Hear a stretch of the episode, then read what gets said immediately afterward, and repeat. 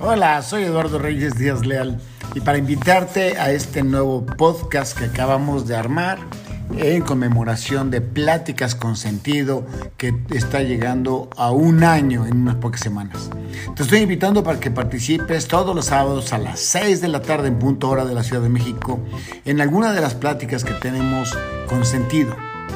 Eh, sería increíble que te suscribieras a este canal y que todos los sábados recibieras información acerca de cómo podemos ser responsables de nosotros mismos, de nuestras emociones, de nuestros pensamientos y sobre todo de la utilización de nuestros talentos. Eres cordialmente invitado. Gracias. No te mueras con la música adentro. Hice una encuesta y esta encuesta me expresó datos relevantes. La, la encuesta la hice yo. No mucha gente, nada más unos 10 millones de personas, no es cierto, menos, menos, pero bueno, encuesta relevante, porque les pregunta a la gente de qué nos arrepentimos.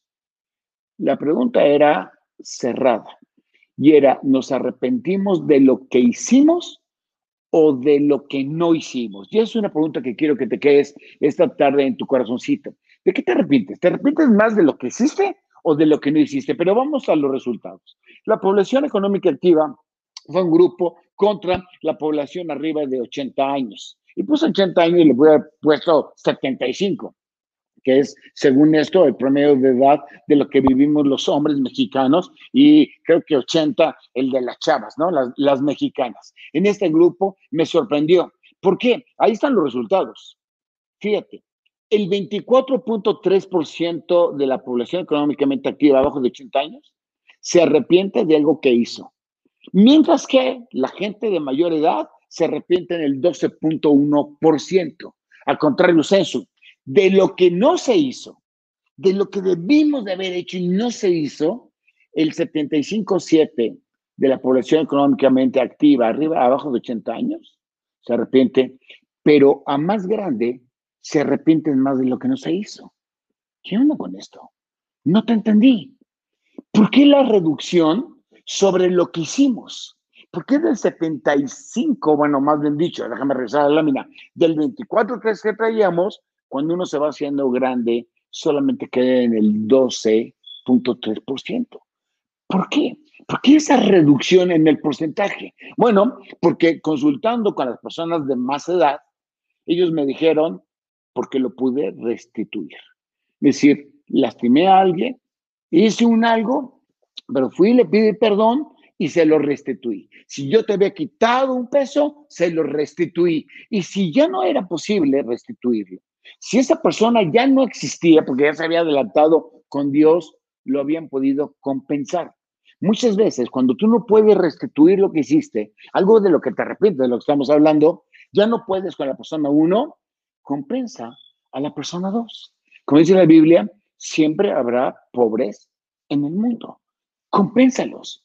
No como una paga, sino como una compensación para librarte del pasado. Una segunda opción, porque pues, se prefirió olvidar, Ay, es que no me acordaba de esta bronca, así que sí me acordaba de lo que no hice. O bien, callé mi conciencia, que ese es un punto, el punto dos, es decir, la gente cayó su conciencia. Ay, ay, ay, no me estás atormentando de aquella tontería que hicimos. Por supuesto, yo mismo tengo cosas de las que no me enorgullezco y de las que me arrepiento, pero tengo que continuar con la vida. Y entonces, aunque yo no tengo 80 años, sí me voy con el grupo de los demás de 80, porque muchos decidieron ya no arrepentirse de lo que se hizo, sino de lo que no se hizo porque pensamos que lo pasado pasado.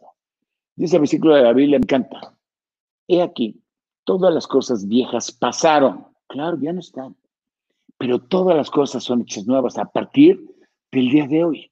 Y entonces eso me encanta.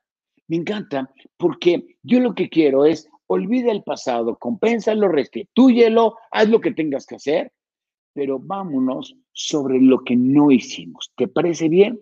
Y hoy es el primer día de tu vida o de la mía, si lo quieres ver así.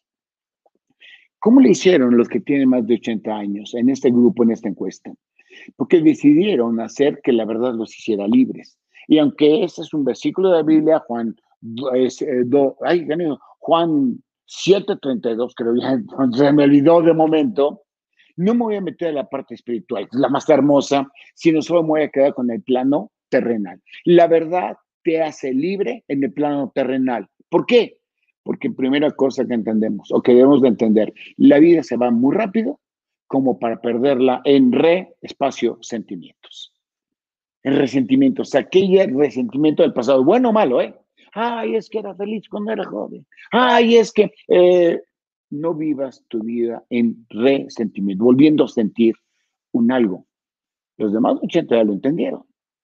Y si no avanzamos, me dice una chavita de 27 o 26 años, me encantó la frase, nada más que yo le moví un poquito las palabras, pero imagínate qué sabiduría de esta niña. Si no avanzamos, es decir, si no vamos para adelante en la vida, nos estamos muriendo muchos años antes de que nos entierren. ¿Cómo?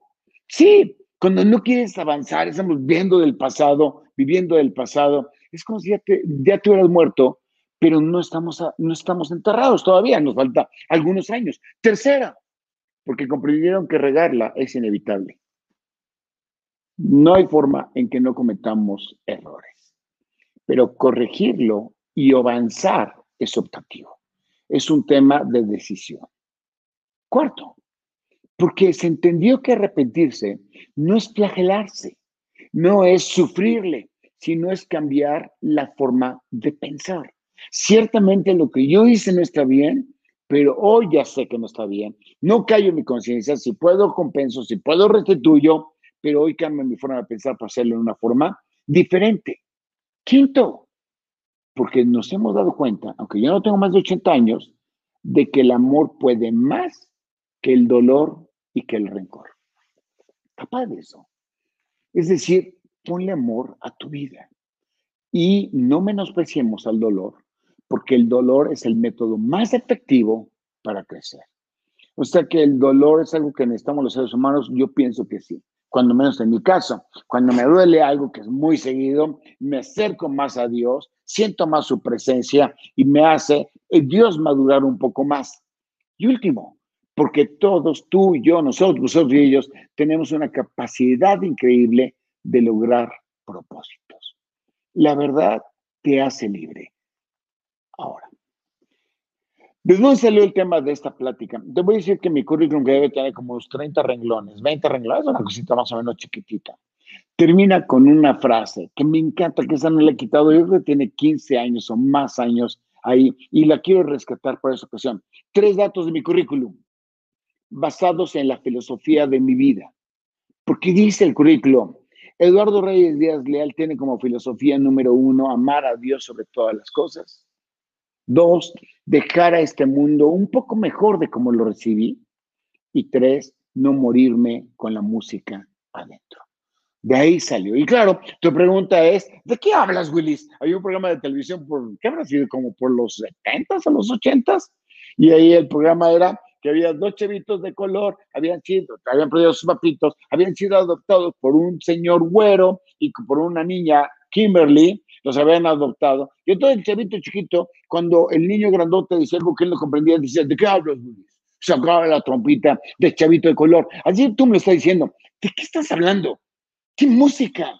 Yo ni siquiera sé tocar el piano, bueno, yo sí sé, pero digo, eh, el sentido figurado. ¿De qué estás hablando? Bueno, de tus talentos. La música a la que me refiero son tus talentos. Así que yo te invito que no te mueras con tus talentos adentro los tenemos que usar. ¿A qué talento se refiere? Bueno, los talentos del ser humano en su bondad está en la profecía. Algunos tienen esa característica que pueden tener profecías. Otros, los que están dados al servicio, hay gente que nació para dar servicio. Otros están llamados a misericordia. Otros a enseñar. Feliz Día de los Maestros. Están dados a enseñar. Tienen esa gran cualidad. Otros a animar. Otros a socorrer otros a dirigir, otros a brindar compasión.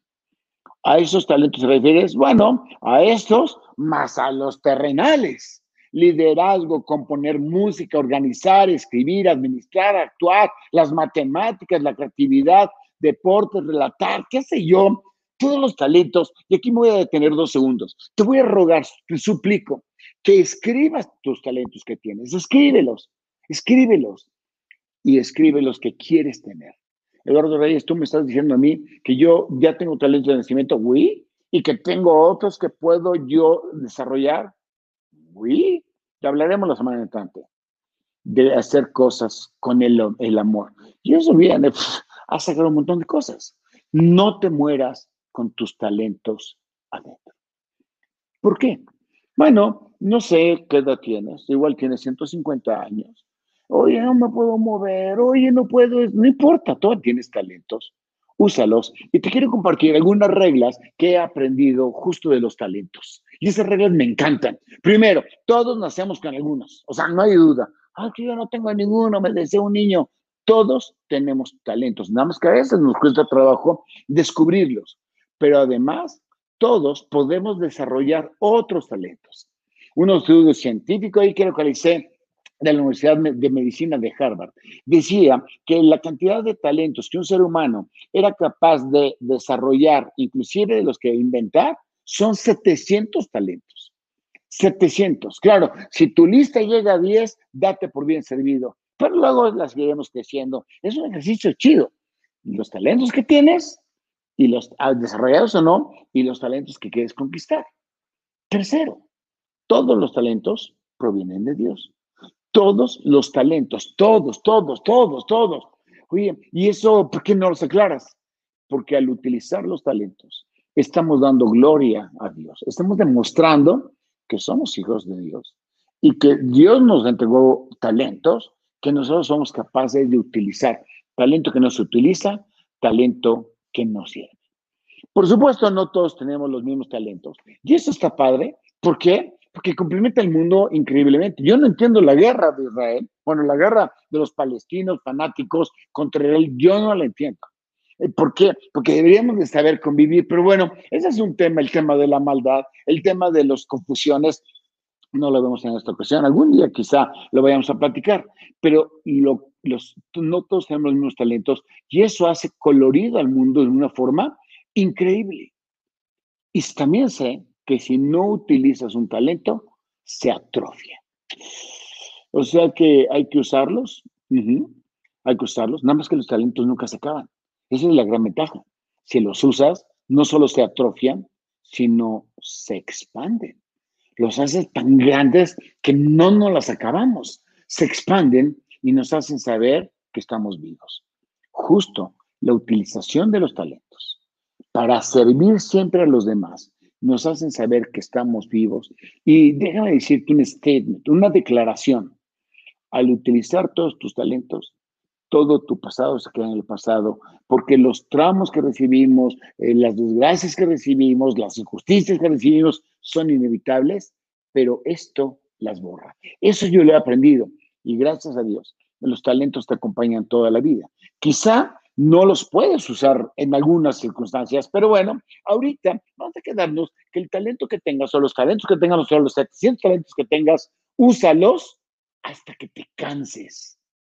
Pero sobre todo, la característica vital de los talentos son para servir a los demás, no para servirnos a uno mismo.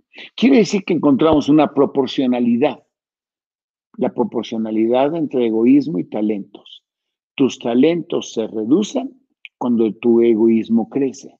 Y a contrario senso, tus talentos crecen cuando tu egoísmo se reduce. ¿Y cómo se puede evitar el egoísmo? Mira, yo no sé qué tan egoísta soy, muchos no sabemos. Usa tu talento y deja que el egoísmo va tomando su lugar a un lugar sumamente básico. Increíble. Pero bueno, así, vamos a pasar del otro lado. Aunque yo creo, y es obvio, aunque yo creo, ¿por qué? Conforme avanzamos de edad, normalmente, nuestro arrepentimiento se da en lo que no hicimos y empezamos a dejar pasar lo que sí hicimos. Que ese es el punto. Eduardo Reyes, ¿de qué te arrepiento? Yo me, yo me arrepiento de muchas cosas. Me refiero a las que no hice. Una de ellas es que eh, la Liga Mayor de Fútbol Americano en México tiene cinco años de duración, yo nada más jugué cuatro. ¿Por qué? Porque decidí ponerme a trabajar, no tenía necesidad de trabajar, gracias a Dios, mis papás me, mantenían, pero decidí empezar a trabajar y sacrifiqué el quinto año y de eso me arrepiento. Me arrepiento que al terminar la universidad en la primera carrera no me fui a estudiar a Estados Unidos buscando una beca para hacer una maestría. Me arrepiento. Cierto, de lo que no hice. Y entonces sí puedo sentir que muchas veces tú pudiste haber hecho algo y no lo hiciste, pero en el 90% de las veces estás a tiempo de hacerlo. ¿Estás seguro? Sí. Yo estudié una maestría hace 15 años.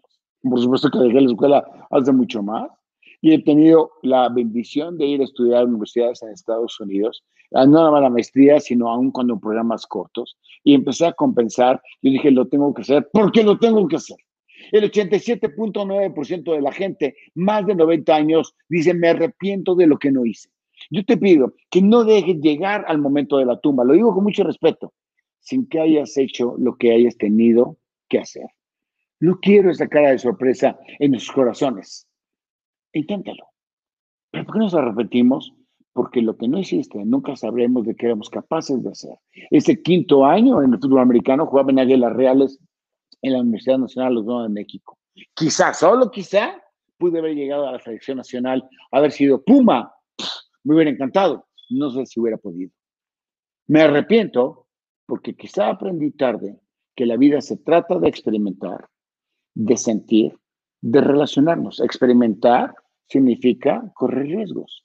Sentir es recibir los 200 tipos de emociones que el ser humano es capaz de recibir, desde el miedo hasta el terror, la alegría y la felicidad. Y sobre todo que la vida se trata de las relaciones que vamos cosechando, con quién convives, aun cuando ya no esté esa persona contigo, no me refiero a una pareja, me refiero a cualquier persona que en algún momento nos ayudó, ese momento es lo que hace que la vida tiene sentido. Entonces, quizá si yo me hubiera ido a estudiar la maestría, hubiera sentido los nervios de estar allá, quizá habría conocido más amigos, qué sé yo. ¿Por qué lo sentimos? Porque finalmente te han dado cuenta que lo más importante de la vida es ser.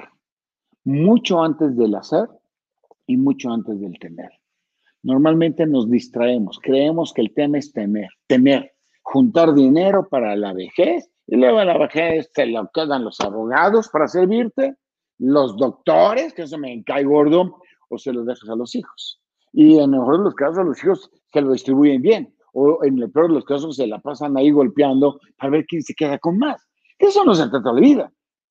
No nos dimos cuenta demasiado tarde de estas cosas. Date cuenta de lo que si eres capaz hoy, a partir de hoy, experimenta, arriesgate, siente, relacionate y trabaja más en el ser. Pero ¿por qué no lo intentamos? ¿Por qué no intentaste haber ido a Estados Unidos? ¿Por qué no intentaste el quinto año de, bueno, ¿qué quieres? ¿La verdad o la mentira? Es decir, la mentira. Vamos a empezar con la mentira. ¿Por qué no intentamos aquello de lo que no lo hicimos? No me dieron ganas. No se me dio la oportunidad de decir, no tuve la suerte de hacerlo no era capaz de hacerlo. Eso son mentiras, la verdad. Porque no entiendo o no entendía de qué se trataba la vida. Experimentar, sentir y relacionarnos. Porque no sabía o no sé lo que soy. Tú eres lo que eres, no tu apellido, no tu nombre, no tu profesión. Tú eres lo que, tu esencia. Por miedo, ese miedo, ¿cómo paraliza? Ese miedo es el antídoto de la felicidad, es el antídoto del amor es el antídoto de la acción. No, la antítesis es lo contrario a la felicidad, al amor y a la actividad. ¿Por excusas? ¿Mil millones de excusas? ¿O por flojera?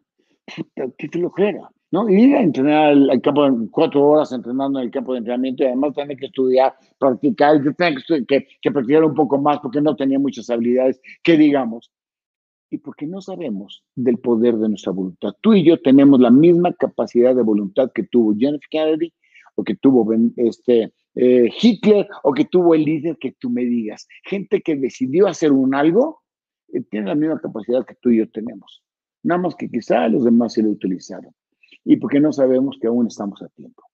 ¿Qué es se trata este programa? No se trata de que te arrepientes de lo que sí hiciste, de lo que no hiciste, sino que a partir de hoy hagamos lo que tengamos que hacer y por eso te doy 10 consejos útiles. Primer consejo, no te preocupes por lo material. Cuando te digo intenta, No lo hagas por lo material. Es que quiero poner un negocio, pero no lo hagas por lo material. Dos, nunca dejes de soñar. Es que tengo 150 años, nunca dejes de soñar. Siempre hay algo que con los talentos que tienes y con las oportunidades que tienes y con el poder que sigues teniendo, la voluntad no, no se envejece, la actitud no se envejece, pueden ser cosas maravillosas. Tercero, sonríe, porque el día que no sonrías, el día que no sientas esa satisfacción del deber cumplido, es un día desperdiciado. Y escribieron en Twitter, oye, sonríe a los demás, no se gacho. Quizá para ti es muy importante, pero quizá le hagas el día a los demás. Cuatro, no juzgues a nadie, y menos a ti. A nadie juzgues, solo crece. Se trata la vida. Se trata de intentarlo, no para conquistarlo, sino para construirte. Construye la mejor versión que hay en ti en las circunstancias que hoy tenemos. Es que tengo 17 años, chido por ti. O mi hijita chula, tiene 26 años, chido por ti. Veis acá esa maestría. Seis, los miedos y los enojos no se te olvidan que no forman parte de tu presente. Los miedos tienen que ver con el futuro y los enojos tienen que ver con el pasado. Aquí se trata de vivir el presente. Y como decía Alfonso Ruiz Soto, el aquí y el ahora. Siete, aprende de todas las personas que se cruzan en tu vida. Y quizá eso sea lo más doloroso, quizá es lo único que yo no he podido acabar de aprender. Quítate el orgullo. Bájate del pedestal sé más humilde. No digo que no lo seas, ¿eh? hablo a mí mismo. Y aprende de todos. Todos tienen una lección que enseñarnos. Ocho, apasionate incondicionalmente. No te entiendo. Ama lo que hagas. Enamórate de lo que haces. Y no le pongas condiciones. Es que si tan solo me pasara esto, si lo pudiera enamorarme apasionate incondicionalmente. Vas a ver el programa que te tengo para la próxima semana. No te lo vas a poder perder. Nueve, nunca olvides, nunca olvides que tú siempre tienes una misión que cumplir. Y que aunque esta vida sea tan vulnerable como los que hoy padecen algún tipo de enfermedad, y mañana quizá ya no estemos, siempre tenemos una misión que cumplir. Y diez, mi consejo, confía en Dios profundamente. Habiendo dicho esos consejos, vas a decir, oye, pero es que ya es demasiado tarde. Demasiado tarde, ¿para qué? Para el sueño que tengo. No lo sé, quiero presentarte a Harlan David Sanders. Este Harlan nació en 1890. Ahí nace, 1890. No había tecnología, era muy, muy precario. Este, los inventos, nace en una familia sumamente humilde, Humilde es humilde, pero además se queda sin papá cuando él tenía cinco años. Suficiente para estar traumado. Nací en un siglo donde nadie entiende nada, la condición de mi casa es humilde, no puedo ni siquiera pagar la escuela, vale la pena aclararte que no llegó ni a la mitad de la secundaria, pero aparte de eso, se queda huérfano de papá a los cinco años. ¿Qué, qué pensarías? Pues ya se cuenta ya perdió. Bueno, resulta que cuando él tenía 30 años, fundó una estación de servicio, sin dinero, y fundó, y siguió trabajando. Pero en el año de 1950 hizo su gran negocio. Échale cuentas, tenía 60 años de edad. 60. Quizá ahorita 60, que todavía están fuertes, pero en la época, 60, en 1950, pues yo recuerdo a mi abuelita, que también era maestra, a Enriqueta Pellón Sánchez, mamá de mi mamá. Yo me acuerdo, digo, no sé qué edad tenía cuando yo era chico, pero ya murió, pero yo ya la veía grande. Para la época, una persona de 60 años ya estaba grande e hizo su gran negocio. Y todavía duró 30 años más. Murió 30 años después, eh, en 1980. Y tú me vas a preguntar, ¿y qué negocio hizo? Bueno, este Harlan David Sander es el famoso conocido como Coronel Sander. Fundó Kentucky Fried Chicken y todavía nos deja un legado que quiero que lo consideres, que lo reflexiones. Hoy en la noche reflexiona con él. Su legado es nunca es tarde para comenzar lo que tú quieras. Increíble. O sea, tú me dices que el coronel Sanders hizo la famosa franquicia que sigue ahorita rodando, la de los pollos, Kentucky Fried Chicken, a los 60 años de edad, uy, ¿y estás seguro de eso? Bueno, eso es lo que dice su historia. Pero cualquier cosa que vas a hacer, ponle tres ingredientes. Tres ingredientes esenciales. Primero, principios. Los principios es el mecanismo de selección de las cosas que vas a hacer en base a prioridades. Nosotros en GBI, la empresa donde yo trabajo, somos una firma de consultores de abogados, tenemos tres principios. El principio es, viene un cliente, y no creas que nos va muy bien económicamente, pero viene un cliente. Si lo que nos pide no le aportamos valor, no marcamos diferencia, no tenemos un impacto en su empresa, el tema no lo tomamos. Somos una firma pequeña. Si sí lo vamos a tomar, ¿por qué? Porque vamos a marcarle la diferencia, porque aportamos valor. La segunda regla, es decir, el segundo principio, es lo tenemos que trabajar en equipo. Somos una empresa que creemos en la colaboración y la colaboración nos hace fuertes. Y si sí aportamos valor y sí vamos a trabajar en equipo, entonces el negocio tiene que ser rentable. Ese proceso de selección ha sido difícil porque a veces tenemos que rechazar clientes aun cuando necesitemos dinero para pagar la nómina, pero ha valido la pena, porque de eso se trata, de experimentar, de esforzarte, no del camino fácil. Y ya que tenemos los principios bien marcados, te ruego que consideres los valores. Determina los valores que quieres para tu vida. No, para mí el valor de la integridad es importante. El valor de la verdad es importante. Y cuando digo importante, es trato de cumplirlo y de respetarlo aún con nuestra vida. Los valores son las líneas que no se pueden corromper. Si es de integridad, de honestidad, de no robo, no puedes hacer nada que sea de eso. Marca valores y eso le da camino. Ah, pero sobre todas las cosas, lo que vayas a hacer a tus 150 años de edad, sobrecárgalos de dos elementos sustantivos, creatividad y excelencia. Harta creatividad. Eduardo Reyes, ¿cómo has pasado la pandemia? Bueno, en cuarentena. Pocas veces voy a la oficina. Tú no lo sabes, pero yo antes de la cuarentena tomaba 120 aviones al año. Daba fuera del país, no lo sé, no menos de 60 cursos o conferencias. Yo fuera de la Ciudad de México, este 60, y volaba y volaba y regresaba. Y un día se acabó los viajes. En los últimos 10 eh, meses, 12 meses, he tomado 8 aviones, en lugar de 120. ¿Y cómo lo has pasado? Padre, porque le metí creatividad. La creatividad te hace ver las cosas de una forma diferente. Y cuidé los detalles, o cuido los detalles. No digo que lo haga bien, le pongo el corazón. Y los detalles es la excelencia. Sobrecarga tus sueños de mucha creatividad, que es una energía inagotable y de excelencia.